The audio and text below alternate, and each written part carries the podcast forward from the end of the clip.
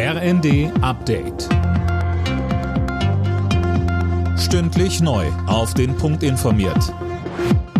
Ich bin Philipp Rösler. Guten Abend. Nach drei Tagen beendet die GDL in diesen Minuten ihren Streik bei der Bahn. Bis wieder alles nach Plan fährt, dauert es aber noch ein bisschen.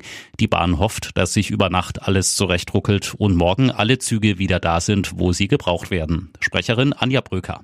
Für alle diejenigen Fahrgäste, die am Wochenende unterwegs sein wollen, den empfehlen wir, vor Fahrtbeginn nochmal nachzuschauen, ob die möglichen Verbindungen auch da sind. Und für alle, die im ICE oder im Intercity fahren, da bitten wir, dass sie sich eine Sitzplatzreservierung buchen, denn es könnte ja auch voller werden nach den drei Tagen nach dem Streik.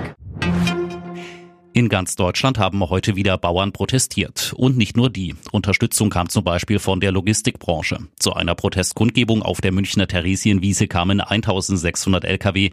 Durch Kiel rollten über 3000 Traktoren, Laster und Handwerkerfahrzeuge. Mit der Rückkehr zum 19 Prozent Mehrwertsteuersatz haben die meisten Restaurants ihre Preise hochgeschraubt. Das zeigt eine Umfrage des Branchenverbands DEHOGA unter den Betrieben. Anne Brauer.